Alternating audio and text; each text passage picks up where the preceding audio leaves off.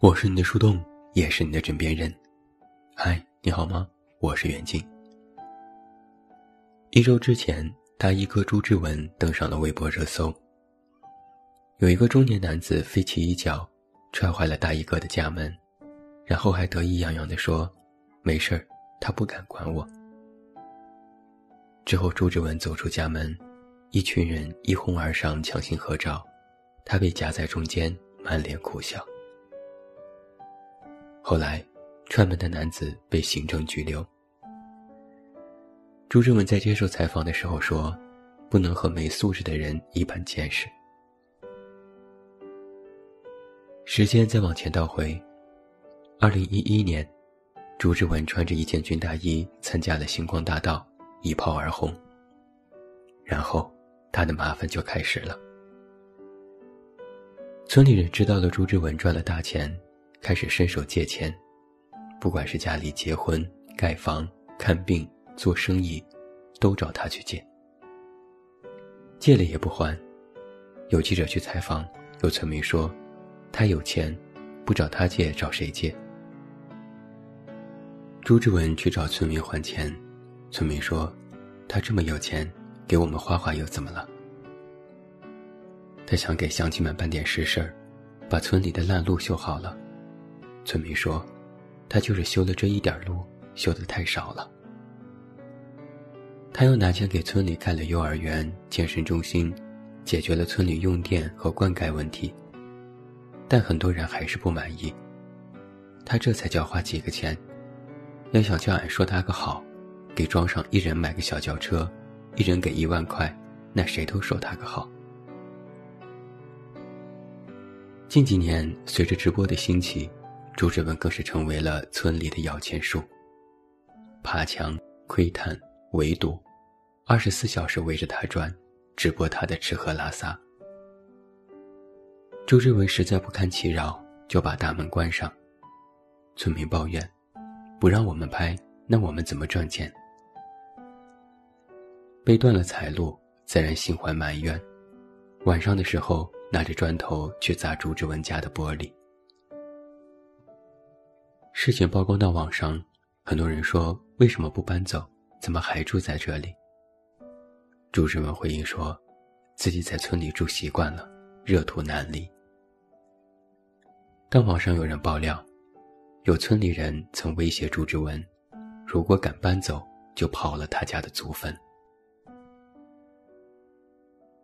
看到这些让人瞠目结舌的事，不由得想起一句话：“可怜之人。”必有可恨之处。村民可不可怜？相比而言，是可怜吧。没有受过更高等的教育，没有生活在繁华的大都市，整天面朝黄土背朝天，只是过一种可能捉襟见肘的生活。然而，这些人的所作所为，又实在无法让人同情起来，只能是恨得牙痒痒。他们更像是蝗虫，贪婪的吸血，中饱私囊，然后还大言不惭地说：“谁让他那么有钱？”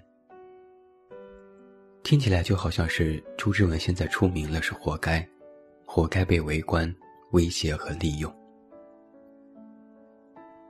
可恨的地方就在于是生米恩，斗米仇。可恨的人，他们的思维逻辑是这样的。因为你富有，你出名，你有能力，那么你帮一下别人也是应该的。这本不足为奇，能力越大，责任越大。但是帮也要有个底线，帮了一次两次，但不能一次又一次的付出。帮了一次还不行，要次次帮。如果有一次落下，就会引来埋怨。就像是某个寓言故事里讲的那样。一个乞丐质问连续多年给他钱的男子：“为什么你每次都给十块，现在都给五块？”男子说：“因为我现在结婚了。”乞丐大怒：“你竟然拿着我的钱去养老婆！”还有的人不允许别人过得比他好，尤其是之前比他差的人，现在活得比他好，那必然会恼羞成怒，恨你优越的生活。恨自己现在依然的落魄，于是把所有的恨都转嫁到你的身上。曾经看过一句话：“相比为富不仁，弱者相识才是更可怕的事情。”想想的确如此。越是在可恨的人身上，你越能发现他们的可怜，但那些可怜也不能抵消他们的行为，反而更把面目可憎的一面凸显得更加丑陋。可怜的人，总觉得我不好，你比我好，那你帮衬着我是必须的；更认为我不好，那你也不能好，要不好大家一起不好。真是应了一句老话。上等社会人捧人，中等社会人比人，下等社会人踩人。昨天微博上分享了一组大数据，截止到二零二零年三月，中国网民规模为九点零四亿，其中月收入在五千元以上人群占比为百分之二十七点六，也就是说。全国有六点五亿的网民月收入不足五千元，有百分之四十一点一的网民学历仅为初中，专科以上学历占比百分之十九点五，本科及以上学历仅为百分之四。也就是说，有超过八成的网民学历低于大专，有百分之二十六点九的网民是学生。百分之二十二点四的网民是个体户和自由职业，无业人员的占比也有百分之八点八。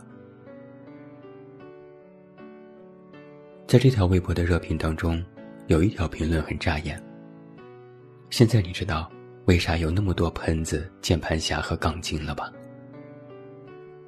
有一种可能是现实苟且搬砖，网络重拳出击；还有一种可能是。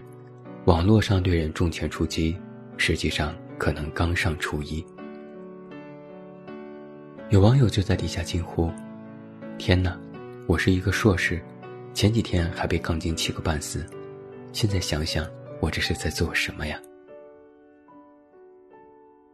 每个人都讨厌杠精，就连杠精自己也声称讨厌杠精。但是杠精本人不知道自己是杠精。还和其他网友一起去嘲讽杠精。那些杠精们可怜吗？也可怜。他们可能也是学生，可能赚钱不多，可能学历不够，可能在生活里过得不太顺利。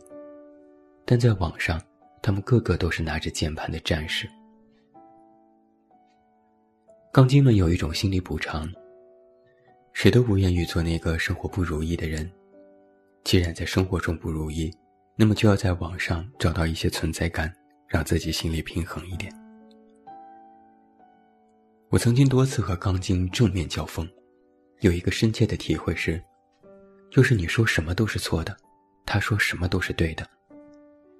他觉得你骂人很 low，但是并不妨碍他继续用脏话问候你全家。骂到你闭嘴，然后他心满意足的去找下一位。我深刻体会到，无论是在网上还是在生活当中，和这些可怜可恨的人根本没有道理可讲。和你说一件事儿吧，我上一次和人吵架是在宜家。那天周末，一家人山人海，我开车进入地库，转了好几圈都没有车位，然后看到几个人站在一个空车位上，想要停进去。结果他们说这是他们的车位，车马上就下来。等我又转了十几分钟，发现他们还在那里占着空车位，于是我就要停车。结果他们不依不饶，骂骂咧咧。第一次我忍了，又等了很久，找到另一个车位。下车准备进商场，听到后面那几个人还在骂。我心想，也是见了奇葩了。在网上打出来的那些脏话，从他们嘴里说出来是那么的顺其自然。我一边走一边听他们在后边骂人，实在忍不住了，就返回去理论。这下可倒好，这几个中年女人像是抓住了我的把柄，连推带搡，以为是我欺负了他们一样。我一直都在讲道理，今天人多，大家都停车，你们不能占着空车位快半小时都不让。而他们就一直在说，我们的车马上就下来了，这又不是你家车位。我就怼回去，马上下来，都过去半小时了，是马上吗？那这是你家车位吗？就能这么一直站着吗？紧接着，他们就开始撒泼，说我一个大男人和女人过不去，你让让我们又何妨？我就无奈，你若你有理吗？我发现和胡搅蛮缠的人是根本没有办法讲道理的。反正他们就认定了，自己是被欺负，我作为一个男人在欺负一群女人。后来我找了商场保安，并打了幺幺零报警。他们眼看警察要来，这才悻悻离去。保安说了一句话：“兄弟，别生气，你跟他们讲不进去道理，犯不上。”是啊，真的是犯不上。可怜之人必有可恨之处，这是一个俗话，它其实不能称之为是道理。这句话也要分场合和语境。他其实还有下半句：“可恨之人必有可悲之处。”这下半句倒是颇有几分道理。可恨之人之所以可恨，他们之所以成为他们，其实也不是他们的原罪。可悲的地方在于，或许是环境造就了他们，是认知束缚了他们，他们没有办法改变。谁不想让自己变得更加高大上呢？谁不想有钱和成功呢？谁也不愿意整天为了一点小事斤斤计较吧。他们或许也只是没有办法，他们只能待在那里，他们无能为力。可悲的地方在于，因为无法脱离，所以就产生了认知壁垒。他们认为他们见到的就是对的，他们想到的就是正确的，他们做的事情。都是为自己好的，并且想要通过各种手段，只为自己谋利，哪怕只是一点点的蝇头小利。而因为这种局限，让我们永远无法达到彼此的共识，有的只能是彼此视而不见，或者彼此压制。而我们能做的，只能是远离。当你遇到杠精的时候，远离他，毕竟说了他也不会听。你们本就处在一个不同的对话层面，你们生活的层次也不同，沟通就像是对牛弹琴，话不投机半句多。当你厌恶身边的人或环境的时候，远离他，留下来对你没有任何好处。对于人性这件事，我劝你不要抱有侥幸心理。当你无力改变他们的时候，离开，就是最有效的自我拯救方式了。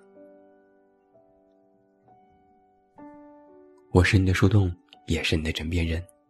关注公众微信，这么远那么近，找到我。